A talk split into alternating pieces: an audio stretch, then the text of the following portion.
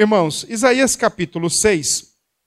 Vamos lembrar do que que Isaías fala no verso 10. Isaías 6, verso 10. Esse é aquele texto onde Isaías registra né, o seu chamado, a sua vocação para ser profeta.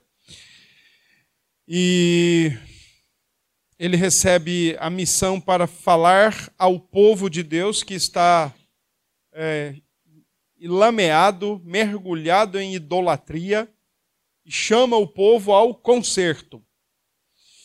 E o texto de Isaías 6, ao mesmo tempo que mostra o seu chamado, mostra também a sua missão, e a sua missão não era nada fácil: falar e não ser ouvido, falar e não ver as coisas acontecerem. Tá? Então vamos lembrar o verso 10. Quando diz: torne insensível o coração deste povo, endureça-lhes os ouvidos e feche os olhos deles, para que não venham a ver com os olhos, ouvir com os ouvidos e entender com o coração, e se convertam e sejam curados. Irmãos, Isaías, não sei se já. É, comentei sim na semana passada. O contexto do profeta Isaías é o contexto do livro dos reis, especialmente uma boa parte do segundo livro de reis. Os reis que apresenta-se, que são registrados no livro do profeta Isaías, capítulo 1, verso 1, ah, o rei Uzias, o rei Acais e outros dois reis que estão lá. Volta lá, por exemplo, por, por favor, volta lá no, no primeiro capítulo. Verso 1 diz: Isaías, filho de Amós, teve a respeito de Judá e Jerusalém nos dias de. E aí vem quatro nomes de reis: Uzias, Jotão, Acaz e Ezequias. Todos esses reinos de Judá. Para a gente entender isso aqui, a gente precisa lembrar que o reino de Deus estava. O reino de Deus, não, perdão. A nação de Israel estava dividida. Ok? Israel tinha se dividido por questões envolvendo o próprio filho de Salomão, Roboão e, consequentemente, depois por causa de Jeroboão.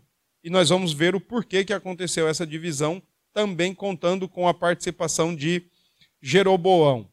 Mas o reino estava dividido, agora um, não era mais um, eram dois. O reino do norte, que ficou com dez tribos, e o reino do sul, que ficaram com duas tribos. E nesse momento, a gente precisa destacar uma coisa. O reino do norte teve ao longo da sua história, desde 931 antes de Cristo até 722 antes de Cristo, passaram pelo trono 20 reis. Detalhes importantes nessa monarquia aí conturbada de 20 reis. Primeiro detalhe importante: não foi mantida uma linha de sucessão genealógica. Houve sempre ruptura. Houve sempre uma quebra. O filho, o pai que o rei que estava ali, nem sempre ele deixou o sucessor. Alguém foi lá e tomou o trono, alguém foi lá e matou, alguém foi lá e ascendeu ao trono ou dividiu o trono. Segunda característica importante desse reino do norte, por causa dessa, dessa linhagem sem sucessão, a, a nação teve 20 reis maus. E quando um rei ele era dito mau, ou quando um rei era dito que tinha feito coisa boa, como no reino de Judá, no reino de Judá também teve 20 reis, mas dos 20, oito foram bons, e dos 20, em momento nenhum houve uma quebra na sucessão natural. Sempre foi uma linhagem natural, mantendo-se assim a promessa do Senhor a Davi, que no trono dele não faltaria sucessor. Isso, que não faltaria sucessor. Então, em nenhum momento, no Reino do Sul, houve uma quebra na linhagem. Mas houve rei maus. Houve reis que foram maus. Doze, pelo menos. Oito é dito no Reino do Sul que esses oito andaram de acordo com as pegadas de Davi. Quando se fazia alguma coisa que era boa, então destacava as pegadas de Davi. Mas também quando se fazia alguma coisa que era ruim, também falava: esse não andou segundo seu pai Davi. No reino, enquanto no reino do sul tem reis que foram ruins, maus, porque não tinham o compromisso no coração com o Deus das Escrituras, ao passo que outros tinham, no reino do norte, que durou de 931 a 722 antes de Cristo, nenhum dos 20 reis que passaram por ali é dito que fez coisa boa. Pelo contrário, cada rei que ascendia ao trono, que subia ao trono, ia mergulhando cada vez mais a nação em idolatria. Desde o momento que a, o reino é dividido, a idolatria já é estabelecida no reino do norte, em Israel, pelo seu primeiro rei, chamado Jeroboão. Daqui a pouco nós vamos olhar isso. É nesse contexto de nação dividida Ó, presta atenção. É nesse contexto de nação dividida, Reino do Norte, Reino do Sul, 20 reis, todos maus. Reino do Sul, 20 reis, 12 maus, 8 bons. É nesse contexto que Deus levanta os profetas. Por isso que aqui, por exemplo, o texto de Isaías diz que quando Isaías teve a visão, quem passou pelo trono do Reino do Sul? Uzias, Jotão, Acais e Ezequias. Isso aqui é uma forma de determinar o período que aquele profeta atuou como tal entre os reinados de quatro reis. Então foi um, um, um, um ministério profético extenso, diferente, por exemplo, do ministério profético de Ageu, que durou quatro, cinco meses. O de Isaías durou muito tempo. Os profetas, na sua grande maioria, foram levantados neste cenário de idolatria e imoralidade. Pense bem, essa tem que ser a ordem: idolatria e imoralidade. Por que, que essa tem que ser a ordem? Porque a gente serve a quem nós reconhecemos ou colocamos ou estabelecemos como nosso Deus. Tá? Então, sempre vem a idolatria, porque a gente reflete o nosso ídolo. A gente se parece com o nosso ídolo. Assumir uma postura idólatra é deixar de refletir a glória e a imagem de Deus para refletir, refletir a imagem do ídolo. Consequentemente, quando o povo então assumia uma postura idólatra e, na sequência, se tornava imoral, Deus chamava os profetas e fazia o quê? Povo meu, volta, volta, convertei-vos dos maus caminhos, se voltem para mim, se voltem para mim. Só que tem um detalhe. Qual era, vamos dizer assim, qual era o texto base dos profetas. Os profetas profetizavam apenas a partir de visões e sonhos, de revelações que eles receberam através de visões e sonhos? Somente isso? Sim e não. Eles recebiam visões, recebiam sonhos, falavam profecias dessa maneira, mas eles também tinham livro-texto e qual era o livro texto dos profetas? Moisés. A lei de Moisés. Especialmente, especialmente, capítulo 26 de Levítico, capítulo 28 de Deuteronômio. Por que esses dois capítulos? Porque são os capítulos que trazem o registro do quê? Bênção para quem obedecer. Maldição para quem desobedecer. Então, os profetas, apesar deles receberem visões, apesar deles sonharem, apesar de Deus falar com eles de uma forma especial, eles também tinham um livro que servia de base para profetizar. E o curioso é que, se você for olhar depois isso na Escritura, você vai ver que tem profeta consultando profeta. Quando você lê, por exemplo, Daniel capítulo 9, ele está dentro do cativeiro da Babilônia, Daniel diz assim: ó, eu entendi pelo livro do profeta Jeremias que os anos de cativeiro eram 70 anos, então está perto de terminar. Nós vamos poder voltar para casa. Você vai conseguir encontrar isso.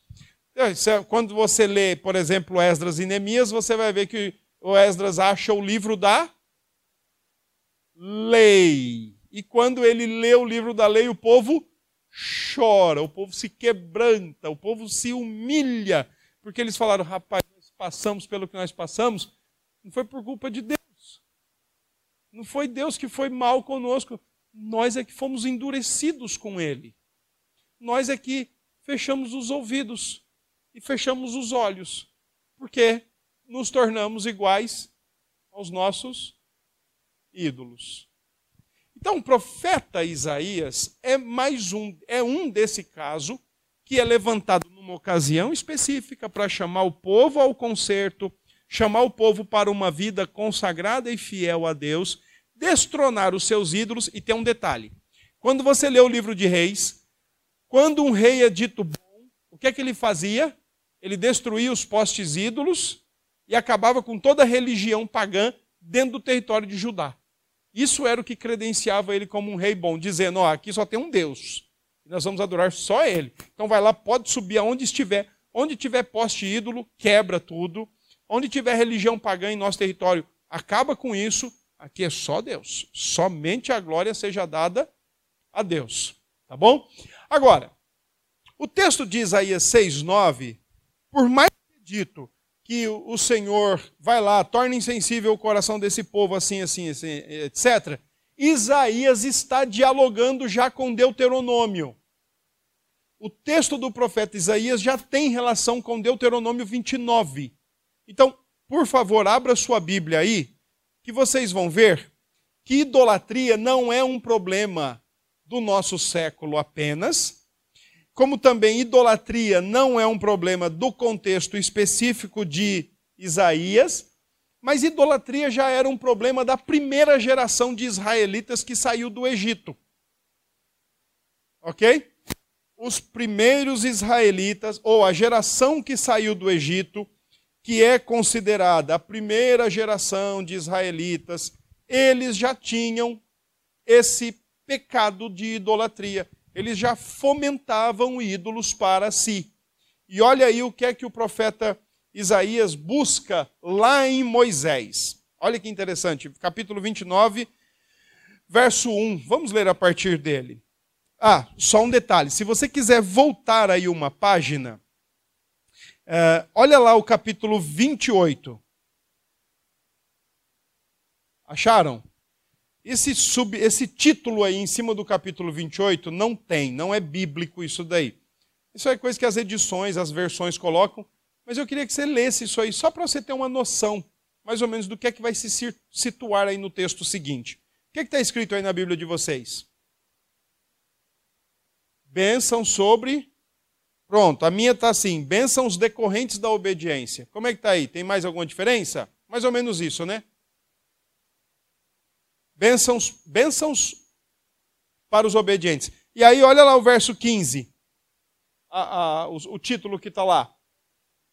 As maldições da desobediência, os castigos decorrentes da desobediência, os castigos para os desobedientes. Pronto. Esse aí era um texto base para o profeta. Gente, lembra lá da lei? Lá está escrito que se obedecer tem bênção, mas também está escrito que se desobedecer o chicote vai estralar. E estrala mesmo. Isso é o que o profeta fez. Mas olha o que ele diz no verso capítulo 29. Capítulo 29 é o Senhor fazendo um compromisso aí com o povo. E olha o que ele diz no verso 1. São estas as palavras da aliança que o Senhor ordenou que Moisés fizesse com os filhos de Israel de, na terra de Moabe, além da aliança que havia feito com eles em Horebe. Qual foi essa aliança no Horebe? Qual foi? A concessão da A lei. Ok? É aí, ó. Moisés mandou reunir todo Israel, então lhes disse: Vocês viram com os seus próprios olhos. Que geração que foi que viu com os próprios olhos? Viu o quê? Tudo o que o Senhor fez na terra do Egito com Faraó, com todos os seus servos e com toda a sua terra. Ó, Isaías está. Moisés, perdão, Deuteronômio 29, Moisés está falando com aquela geração que saiu do Egito. E está dizendo assim: vocês, vocês viram, ninguém contou para vocês, ninguém registrou para vocês, ninguém tirou foto e mandou para vocês. Vocês viram. E aí, olha o que diz o verso 3: Viram grandes provas, sinais e grandes maravilhas. Vocês viram tudo isso. Agora, olha o que diz o verso 4. Mas até o dia de hoje, o Senhor não deu a vocês um coração para entender, nem olhos para ver, nem ouvidos para ouvir. Isso tem muito, sabe aonde? No Evangelho de João. O Evangelho de João tem sete sinais específicos registrados lá. Sete, sete grandes acontecimentos, sinais que in, indicam a origem do Redentor. Vocês podem olhar o Evangelho de João. Cada vez que João faz um, que Jesus faz um sinal, por exemplo, quando ele transforma a água em vinho, quando ele cura o cego de nascença, ao final de cada sinal realizado por Jesus, o que acontece com a multidão? Bifurca. Uns creem e outros, mesmo vendo aquele grande sinal, não creem, se mantêm incrédulos. O sinal teve a sua finalidade, mas não é um fim em si. Da mesma forma que os sinais que Deus realizava no Egito não tinham um fim em si mesmo, mas tinham uma finalidade: dar a conhecer o povo quem era o seu Deus. Mas se o Senhor não abriu o coração, eles podem ver. Aliás, eles podem ir lá no final do dia, colher o maná, levar para casa e comer. Eles podem ver o mar vermelho se abrir. Eles podem ver os cavalos e os cavaleiros de Faraó sendo todos afogados. Eles podem ver as codornizes chegando, eles podem ver a água amarga ficar doce. Mas se o Senhor não abrir os seus corações, são insensíveis. São endurecidos. Ao mesmo tempo que estão ali desfrutando de algo, estão desfrutando sem entender. E tem mais aí. Ah, bom, aí a continuação do texto é uma continuação que fala, por exemplo, do, do que Deus fez ao longo do deserto que supriu as necessidades, que não deixou as roupas deles envelhecerem, os sapatos furarem e por aí vai. Mas qual é? Por que, que a gente faz uma relação de Isaías 6, 9 e 10 com Deuteronômio 29, de 1 a 4? Porque a geração de Isaías, a geração de israelitas, já é outra. Enquanto a geração de Moisés é a geração que saiu do Egito. Ou seja, são duas gerações, a de Moisés e a de Isaías, são duas gerações bem o quê? Diferentes, mas com um mesmo problema ou o mesmo pecado. A idolatria. Insensíveis em seus ouvidos para ouvir Deus, insensíveis em seus olhos para ver Deus, insensíveis em seus corações para reconhecerem o único Deus. Mas reconhecem o seu ou adoram o seu ídolo. Idolatria é problema de coração insensível, endurecido e identificado com o seu ídolo.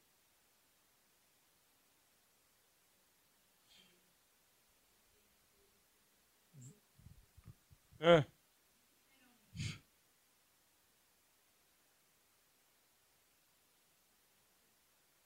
Vou chegar agora. Vou para lá agora, nesse texto. 29:4 tem uma relação com qual texto? Êxodo 32. Por que é que nós falamos aqui, ó? Quando foi que o Senhor havia feito aliança em Horebe? Lá no Êxodo. Olha lá, Êxodo 32. Vai lá.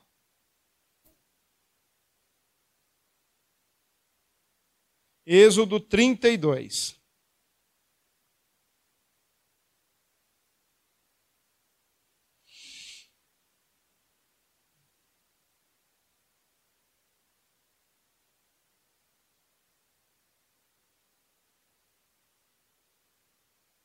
Bom, vamos lembrar, né, por exemplo, o quê? Que o, a lei, como já foi dito aqui, né, no Êxodo 20, verso 3, diz o quê? Não terás outros deuses diante de mim. Não farás para ti imagem de escultura, nem do que há no céu, na terra, em cima do céu, embaixo da terra. Nada. Então, quando Moisés ainda está sobre o monte, recebendo a lei de Deus, olha o que diz o verso 30, o 32, verso 1. O povo viu que Moisés demorava para descer do monte. Então reuniu-se em volta de Arão e lhe disse: Levanta-se, levante-se, faça para nós deuses que vão adiante de nós. Pois quanto a este Moisés, o homem que nos tirou do Egito, não sabemos o que lhe aconteceu. Arão respondeu: Tirem as argolas de ouro das orelhas de suas mulheres, de seus filhos e de suas filhas, e tragam para mim. Então todo o povo tirou das orelhas as argolas e as trouxe a Arão. Este, recebendo-as das mãos deles, trabalhou o ouro com buril e fez dele um bezerro de metal fundido. Sim. Então a ideia, viu, Conceição? Era isso mesmo era um formato, era um, era um, um, um, bicho mesmo, era um desenho mesmo, né? era um, uma forma mesmo em forma de bezerro. Era uma, um ídolo ou uma estátua em forma de bezerro, fazendo alusão a um deus bezerro adorado no Egito. Um deus chamado Ptah. P-T-A, acento agudo. Ptah. Um deus que era da força, da virilidade, da, do poder. Né? Então, quando diz assim, vamos fazer o bezerro, é uma alusão ainda ao Deus lá do, do Egito, as, os animais do Egito. E essa é uma alusão que está escrito lá em Romanos, quando Paulo diz que transformam a glória do Deus incorruptível, transferindo para seres humanos ou animais corruptíveis. Ok? Agora, o que, que eu quero mostrar para vocês é o seguinte, ó. No Deuteronômio 30, no, no Êxodo 32, perdão, olha o que, que o texto nos fala. Primeiro, veja o verso 9. O Senhor. Não, antes do verso 9, uh, ah, verso 7. Olha o que diz aí, ó.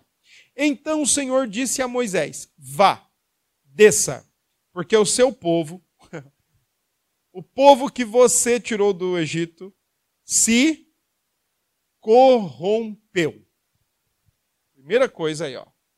Veja, não foi o bezerro que corrompeu o povo.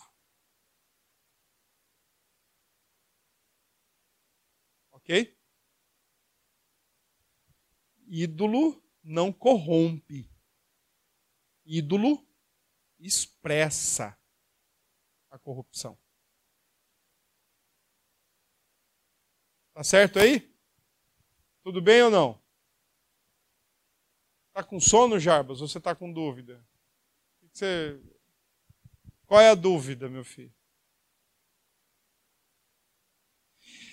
Idolatria. Eu ainda vou fazer o que eu disse. Vou botar uma câmera aqui para filmar as reações de vocês e ao final a gente assiste. Idolatria é sempre um problema do coração. Ezequiel 14, 3. Criaram ídolos no coração. Só que a gente expressa. Quando o povo, quando o Arão e o povo faz um bezerro de ouro, ali estava para eles o sinal o quê? De um libertador, do poderoso, daquele que tem força, daquele que vai fazer alguma coisa para eles. A idolatria está no coração. Não é o ídolo que corrompe. O ídolo já é resposta, já é resultado do coração corrupto. Agora veja o que diz o verso 8. O povo e depressa se desviou do caminho que eu lhe havia ordenado.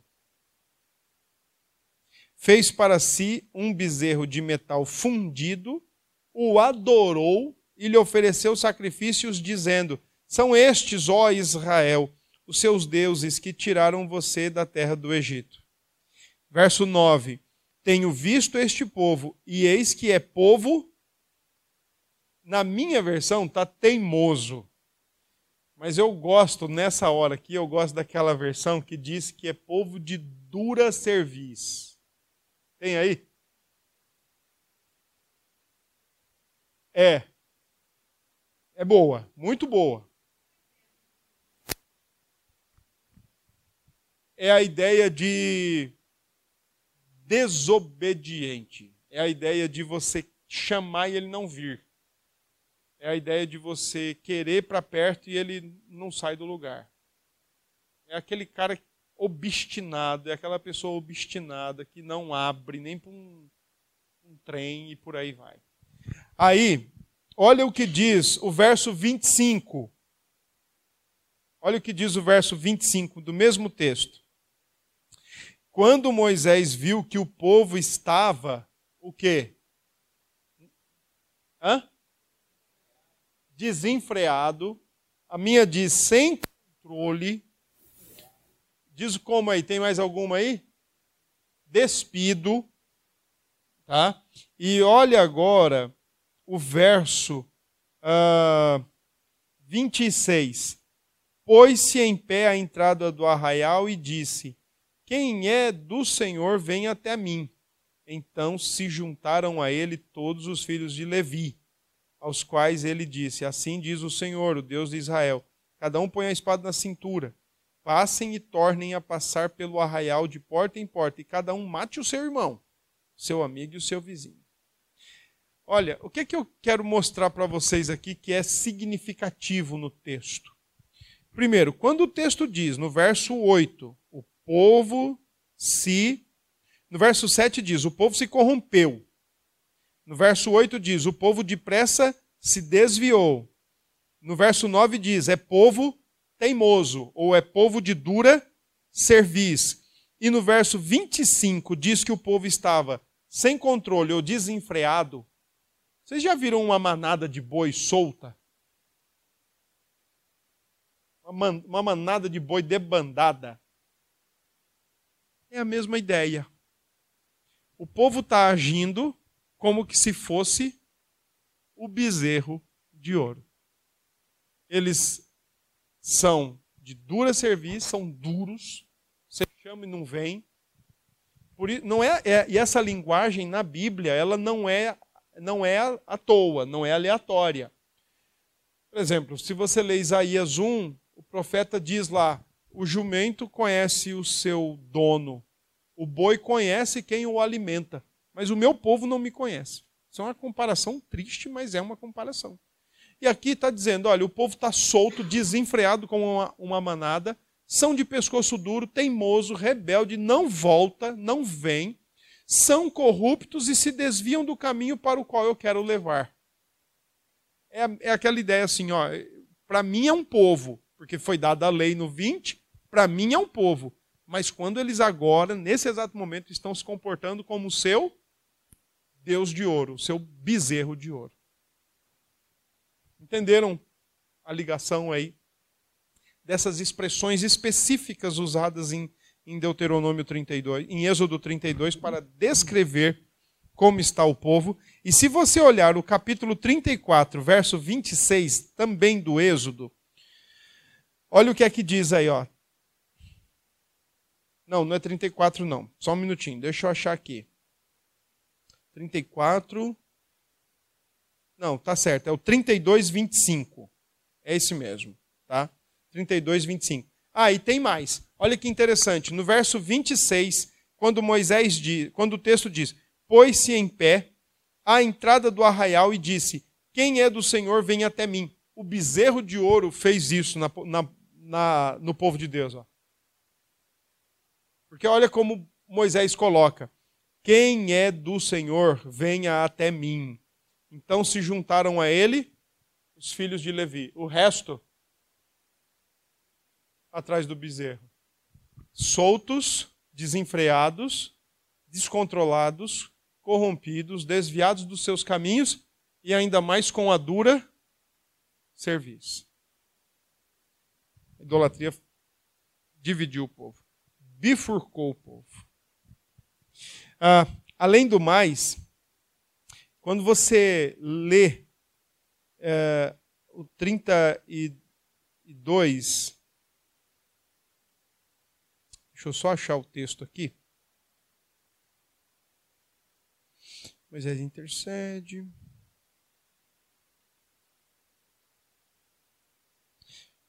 Aquele texto que fala aqui, ó. Aqui. Êxodo 34. Deixa eu ver como é que vai estar tá essa minha, essa minha versão aqui. Ah, vai estar tá pele. Mas tem uma. Como é que está a sua? 34, 29. Quando Moisés desceu do Monte Sinai, tendo nas mãos as duas tábuas do testemunho, porque as primeiras tábuas ele quebra no evento do bezerro. Aí ele sobe, recebe novamente, e aí diz assim: Quando Moisés desceu do Monte Sinai, tendo nas mãos as duas tábuas do testemunho, sim, quando desceu do monte, Moisés não sabia que a pele do seu rosto resplandecia, depois de Deus ter falado com ele. Só rosto pele também, rosto, todo mundo, né? Tem algumas versões em inglês que traduz como chifre. É, dando a ideia que como se Moisés estivesse com chifre, indicando que naquele momento, enquanto o povo estava buscando a glória de um, um ser glorioso num bezerro de ouro, e isso dividiu a nação, quem foi atrás do bezerro adorou a criatura, Assim como Moisés, quem for junto com Moisés vai adorar o Deus glorioso. A ideia da, do aspecto de Moisés trazia como se fossem dois chifres brilhosos, dando a entender o seguinte: Israel, enquanto vocês forem atrás de, de bezerros de ouro, vocês estão indo para a direção errada, desviados do caminho, com dura serviço. Olhem para Moisés e andem com Moisés. Existe um elemento aqui no texto que dá a ideia que não era para o povo ir atrás do bezerro, e era para acompanhar e andar com Moisés. De quê? Sim, correto. Correto, correu. E como? Bom, uma coisa é certa, irmãos: os nossos bezerros de ouro são, são problemas do nosso coração. E os nossos bezerros de ouro podem trazer gigantescos problemas para nós. Lembrando de uma aula anterior, nós não precisamos ter um bezerro bem bonitinho de ouro mesmo, ou pelo menos folheado a ouro. Basta a gente ter qualquer coisa sobre quem ou sobre alguma coisa que nós colocamos ali o nosso coração para descansar, para refugiar, para trazer segurança, para trazer quietude, para pacificar nossa alma agitada. Ai, agora eu estou com essa pessoa, estou tô feliz. Ai, agora eu consegui isso, agora eu tenho segurança. Ah, agora. Basta fazer isso. Significa que é o seu, seu bezerrinho de ouro está ali. Porque você está depositando a sua confiança, você está depositando a sua segurança, sua, sua fé, está colocando nele uh, esperança ou expectativa de que ele vai te trazer paz e refúgio ou satisfação. Está resolvido. Ali está o seu bezerro de ouro. Eu gosto dos nossos irmãos pentecostais porque eles gostam de dizer que bezerro de ouro é televisão. Assistesse. Alguns, não todos. Assistesse. Ah, se fosse pelo menos uma televisão. Seria, seria muito fácil. Mas não é. Tem tanta coisa mas tanta coisa nessa nossa, nesse mundão de nosso Deus que pode, por causa do nosso coração, pode acabar sendo para nós um bezerro de ouro. E aí a gente acaba correndo o risco de se identificar. E como a gente se identifica? Ok?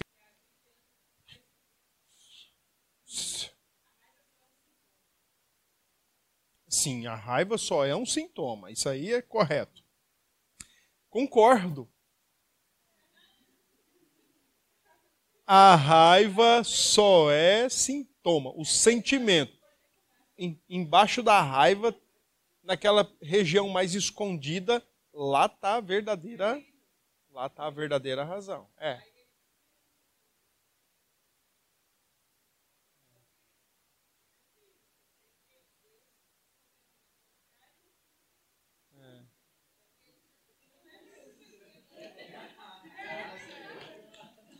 Não, e é bom manter essa, essa leitura, porque tem muito pai e mãe que idolatram filhos. Que faz, que faz dos filhos ali um deusinho ou uma deusinha. É, muito complicado.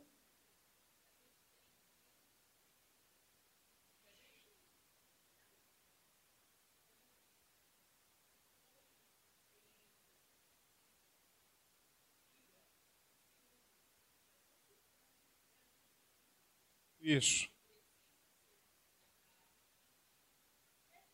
Agora. Então, mas tenta lembrar. Não sei se você estava aqui ou se você estava lá embaixo, lá cuidando das coisas lá no dia que a gente falou sobre isso. Daquela dimensão tríplice da idolatria. Que lá na base de tudo, o eu, na base intermediária ou na, na, na na base ali da, das, das nossas necessidades, digamos. Aí vem lá a questão da segurança, questão da aceitação, da estabilidade, do relacionamento em si. E lá em cima aí pode ser uma pessoa ou uma instituição, um partido, uma ideia.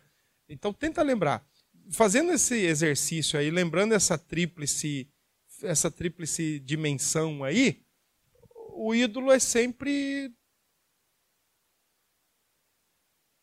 é algo que está ao meu serviço, mas eu também estou servindo ele. É um ciclo vicioso. Ele, enquanto ele me serve, ele tem utilidade. Mas depois que ele não me serve, ele não me tem mais utilidade, aí eu deixo de servi-lo e já vou procurar outro. Eu acho que ele está me servindo, mas é eu que estou servindo. Idolatria é você viver em função para aquilo ou para aquela pessoa. Quer ver só um exemplo? É, a Bíblia diz que a gente não pode ter dinheiro. A Bíblia nos proíbe ter dinheiro? Não. A Bíblia nos proíbe roubar. A Bíblia nos proíbe é, recolher valores de maneira ilícita. Correto?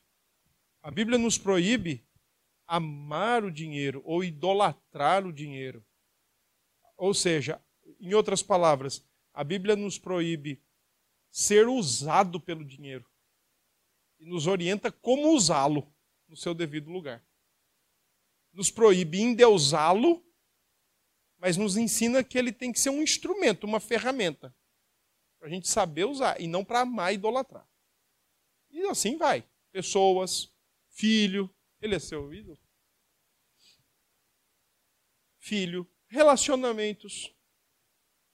Oh, tem tanta coisa boa nesse trabalho. Lembra de um caso que a gente, muitos anos atrás, muito mesmo, foi em 2004. Uma pessoa que preferia trabalhar 24 horas do que sair da, da máquina de costura. Lembra? Muitas coisas boas deste mundo acabam, por causa do nosso coração, se transformando num ídolo. A gente vive em função daquilo. Perde o sono, perde o apetite ou ganha o apetite, né? aumenta, potencializa ainda mais o apetite e por aí vai.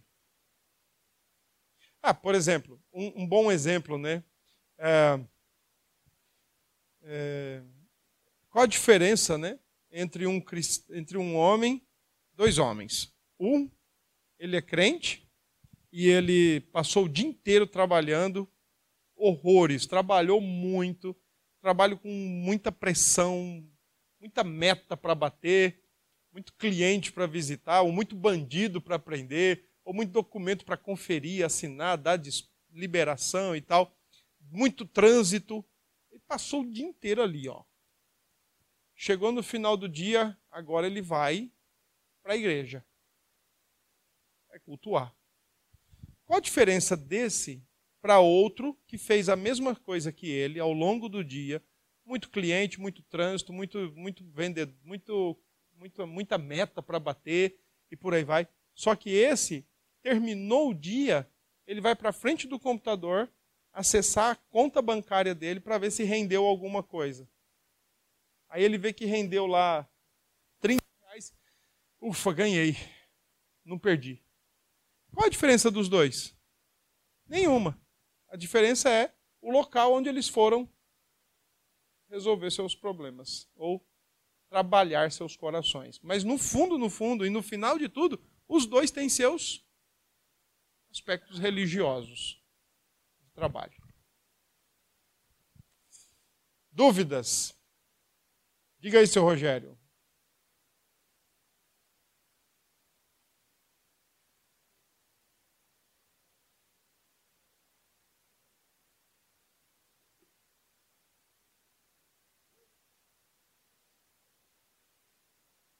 Isso.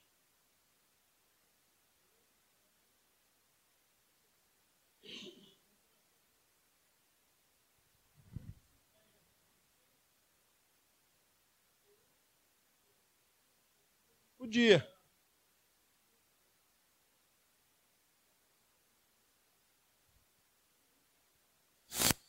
Verdade.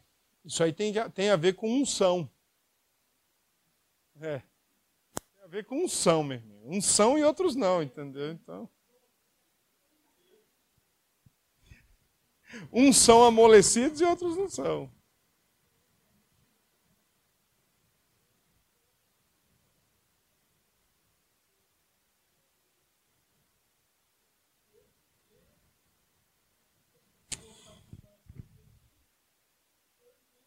É, é, mas não é mesmo. É.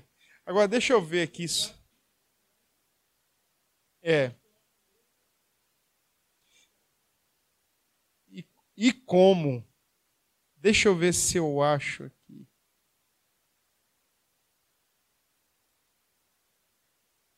Aqui, ó. Ó, lembram aí, a gente leu Êxodo 32, o episódio do bezerro.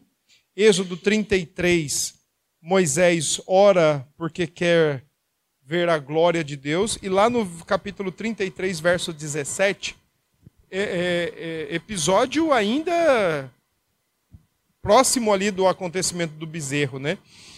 Olha o que ele diz. E disse, o Senhor disse a Moisés: Farei também isto que você falou, porque você alcançou favor diante de mim e eu o conheço pelo nome. Então Moisés disse: Peço que me mostre a tua glória. O Senhor respondeu: Farei passar toda a minha bondade diante de você e, e lhe proclamarei o nome do Senhor. Terei misericórdia de quem eu tiver misericórdia, e me compadecerei de quem eu me compadecer. É o mesmo, e Moisés, Paulo cita esse texto lá em Romanos. Não, não depende de quem quer nem de quem corre, mas depende de Deus usar a sua misericórdia. Agora, a grande questão lá do povo de, de Israel Olha, olha a perspectiva do Salmo 106. Abram aí, por favor. A perspectiva do Salmo 106.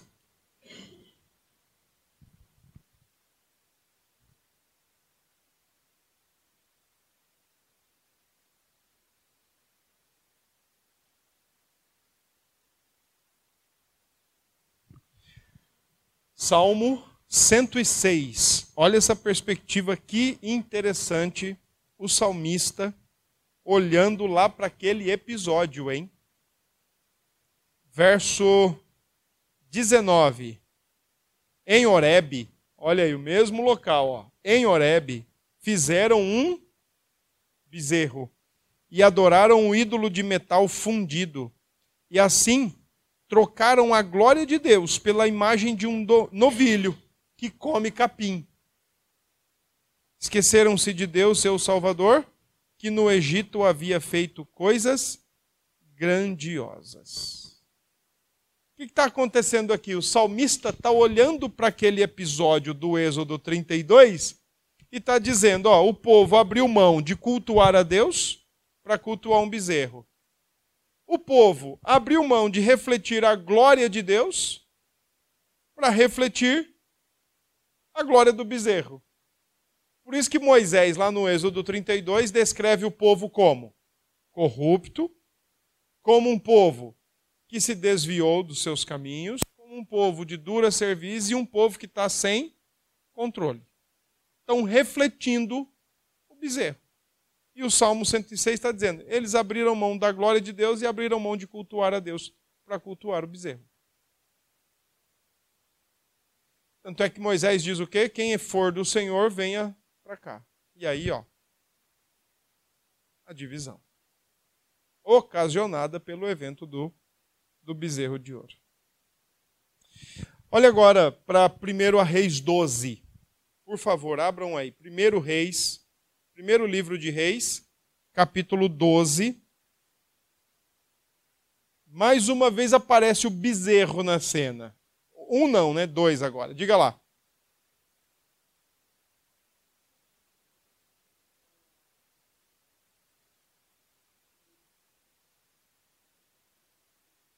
De Moisés. É. Mesma, mesmos. Exatamente. Eles não viram. Assim como lá não viram a glória em Moisés, não puderam ver a glória em Moisés, permanece um véu ali, uma escama. Né? Olha aí, ó, 1 Reis 12, novamente, outra geração já.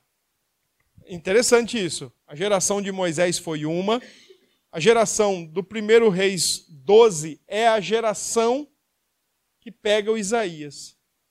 E olha o problema dos caras aí, ó. 1 Reis 12, até o verso 15 é o cenário de divisão. E aí, ó, verso 16. Quando todo Israel viu que o rei não lhe dava ouvidos, Roboão, o que, que o tal do Roboão fez? Falou: Eu não vou diminuir um centavo do imposto. Se meu pai foi pesado, o meu mindinho vai ser mais pesado ainda. O povo se revoltou e, ó, vamos embora daqui. E aqui o texto está dizendo o quê? O povo viu que ele não ia amolecer.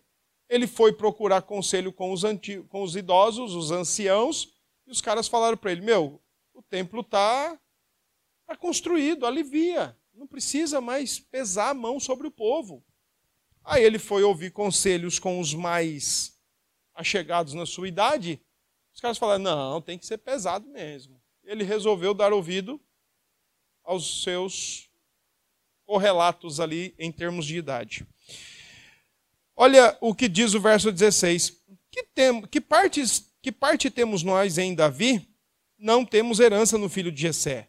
As suas tendas, ó Israel, cuide agora de sua casa, ó Davi. Está estabelecida a ruptura, ó. Israel, Davi, ou Israel, Judá. E aí, olha o que diz lá, o verso 25. Jeroboão edificou Siquém, na região montanhosa de Efraim, e passou a residir ali. Dali edificou Penuel. Então ele pensou: ó, o cara, o cara é mala mesmo, ó, ó, ó, ó a reflexão dele. Agora o reino voltará para a casa de Davi. Ele já está preocupado. O reino foi dividido, né? reino de, do norte e reino do sul.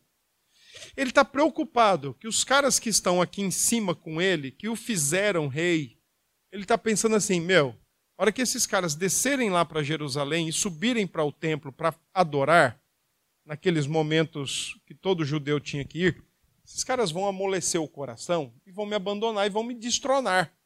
Então deixa eu tomar uma providência para não perder o povo e o reino. É, é isso que ele está pensando. Olha o que ele diz mais. Se este povo subir para fazer sacrifícios na casa do Senhor em Jerusalém, o coração deles se voltará para o Senhor deles, para Roboão, rei de Judá. E eles me matarão e voltarão para ele, para o rei de Judá. Então ele tomou uma medida rápida para que isso não acontecesse. Por isso, depois de se aconselhar, o rei fez dois bezerros de ouro e disse ao povo: Basta de subir a Jerusalém. Eis aqui os seus deuses, ó Israel, que tiraram vocês da terra do Egito. Pois um em Betel e o outro em Dan. Por que essas alusões, Betel e Dan? Porque Dan era o extremo norte do reino do norte e, e, e Betel o extremo sul do reino do norte. É, além de ficar longe, então quem tiver, digamos, do meio para cima, cultua lá no norte. Quem tiver do meio para baixo, cultua o bezerro ali no sul. Não precisa ir lá para Jerusalém. Os nossos deuses estão aqui. O que é que isso vai acarretar no contexto de reis? É só você olhar lá, segundo Reis 17. Sim, vale, vale detalhe agora, ó. De segundo rei, de 1 Reis 12 até segundo Reis 17 vão passar sobre o trono do reino do norte 20 reis. Nenhum deles fez o que era bom diante do Senhor, todos foram maus. Não manteve-se uma linha sucessiva natural e por causa dos bezerros do capítulo 12 do primeiro livro, 931 a.C., agora no segundo, no segundo Reis 17, olha, a partir do verso 7, que agora é 722 a.C., a Assíria leva o povo embora, cativeiro. Olha o que diz o verso 15, vamos direto para ele. rejeitaram os estatutos e a aliança que Deus tinha feito com os pais deles, desprezaram as suas advertências. Olha agora, seguiram os ídolos sem valor e assim eles mesmos se tornaram sem valor. Olha que interessante. Se você adora uma coisa que não tem utilidade, a sua vida não tem utilidade. Se o ser humano é criado para glorificar a Deus, para refletir, representar Deus na terra, se ele não serve a Deus, ele serve qualquer outra coisa. É mito acreditar que não servimos outra coisa. É, é, é, besteira acreditar que não estamos correndo atrás do vento. É besteira acreditar que não estamos é, refazendo ou repetindo algo que já foi feito debaixo do sol, quando não servimos o Deus verdadeiro. Logo, vaidade de vaidade, tudo é vaidade. Vazio de significado, vazio de significado, tudo é vaziíssimo. Eu adoro essa expressão aqui do livro de Reis, quando diz: seguiram os ídolos sem valor e assim eles mesmos se tornaram sem valor. Como é que está aí na de vocês essa expressão? Está vão ou inútil? Inúteis, né? É claro, porque se ídolo não tem utilidade, qual a utilidade de um ídolo? Nenhuma. Ele tem ouvidos, mas não escuta, ele tem boca, mas não fala, tem olhos, mas não vê, tem mãos, mas não pode pegar nada, tem pés, mas não se locomove. Qual é a utilidade dele? Nenhuma. Seja como ele, todos quantos o adoram. Sem valor ou sem utilidade. Seguiram as nações, e aí vem outra coisa ruim, além de seguir ídolos vãos, seguiram as nações que estavam ao redor deles, das quais o Senhor lhes havia ordenado que não as imitassem. Causas do cativeiro assírio. 722 depois de Cristo, o povo ó, é lev... antes, perdão, o povo é levado cativeiro para a Síria. Resultado ainda do primeiro livro de Reis, capítulo 12, quando lá construíram os bezerros de ouro. E de lá para cá a coisa só piorou. Porque aí você vai ver, quer ver só um negócio? Volta aí em 1 Reis 22.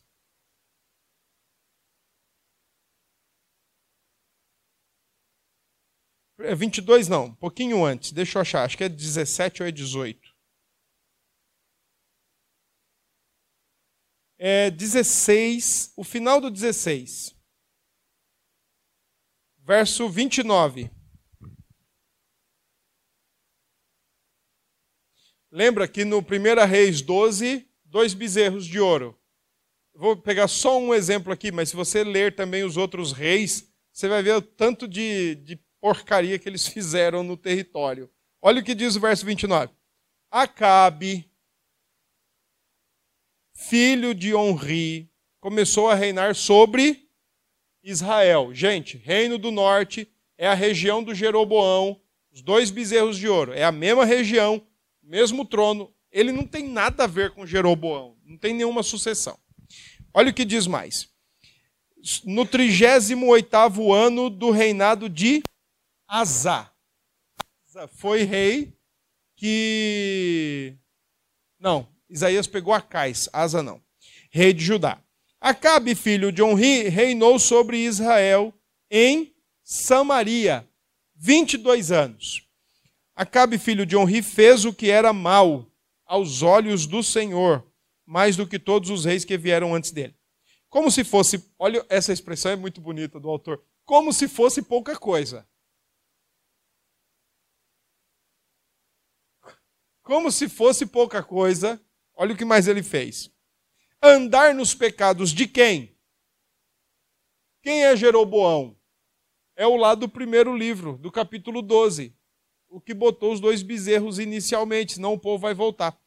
Como, como se fosse pouca coisa andar nos pecados de Jeroboão, filho de Nebate, Acabe foi mais longe. Acabe pensaria, se fosse hoje aqui na nossa cidade, Acabe pensaria assim: não, o desmantelo só presta grande, então vamos botar para torar na emenda. Era, era mais ou menos isso que ele ia dizer. Para vocês entenderem aí o que, que ele está fazendo. Olha o que ele diz aí, ó tomou por mulher nada mais, nada menos que senhorita Jezabel. Que depois disso aqui, depois do, dos episódios de 17, 18, 19, 20, 21 e 22, Jezabel fica conhecida no restante da Escritura como tudo aquilo que é antagônico a Deus. Tanto é que lá no Apocalipse ela aparece como antagonismo a Deus. Aí olha o que diz mais: filha de. Como é o nome do pai dela? Et Baal, que era o nome do deus Baal, no pai dela. Rei dos Sidônios. E foi, ele viu, serviu Baal e o adorou. Levantou um altar a Baal no templo de Baal que tinha edificado em Samaria. Acabe fez também um poste da deusa Azerá, dos filisteus, de maneira que cometeu mais abominações para irritar o Senhor, Deus de Israel, do que todos os reis de Israel que vieram antes dele como se fosse pouca coisa, andar nas pegadas de Jeroboão. Então percebam, a nação se entregou, se ensurdeceu, fechou os olhos, petrificou o coração. Deus permite a Síria levar embora. Se tornaram como seus ídolos, inúteis, vãos. Houve uma identificação. Povo que não serve para refletir a Deus não serve para existir. Pronto, leva para o cativeiro. Dá um fim nesse povo. É aí nesse contexto que aparece Elias, que fala sobre a seca, que ora para não chover.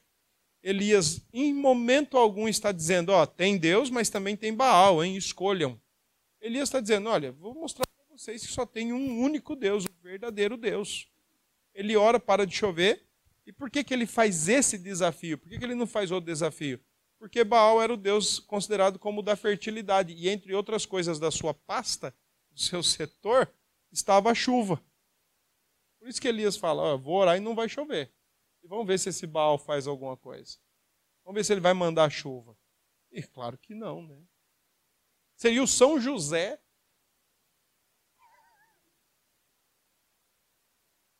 Seria o São José de Israel. Se chover, vai ser bom. Se não chover.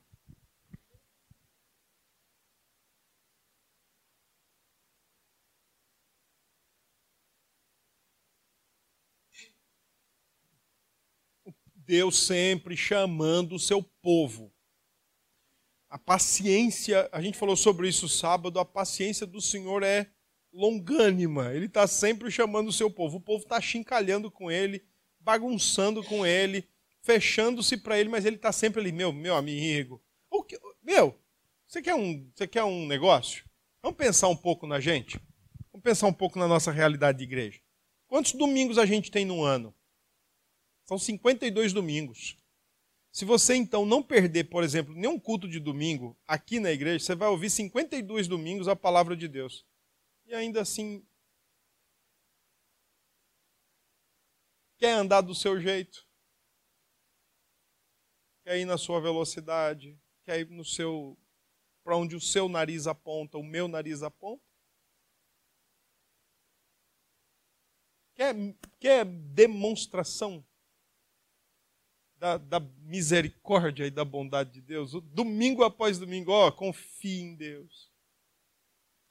Olhe para o alto. Não tenha medo, o Senhor está no controle. Mas sai daqui na segunda-feira, ai meu Deus. Entende? E o Senhor sempre chamando, não é isso, minha querida irmã? O Senhor sempre chamando a casa à ordem. Mas dali a pouco, é muita misericórdia de Deus. Vamos lá, gente. Alguma, alguma pergunta aí? Ah, e tem um detalhe. Abram aí o livro de Neemias, por favor. Eu não quero dar um nó na cabeça de vocês, hein? mas eu vou, eu vou falar uma coisa aí. Neemias. Abram aí o capítulo 9. Neemias registra a oração de arrependimento do povo, nesse capítulo 9. Neemias 9. Agora tem um detalhe, ó, deixa eu, deixa eu colocar aqui duas situações para vocês. Êxodo 32, bezerro de ouro. 1 Reis 12, dois bezerros em Israel. Segundo a Reis 17, cativeiro assírio. Segundo a Reis 25, cativeiro babilônico desse cativeiro da Babilônia, 70 anos depois o povo volta para reconstruir Judá. Neemias faz parte dessa reconstrução. Olha o que Neemias ora ao Senhor aí no capítulo 9, verso 16.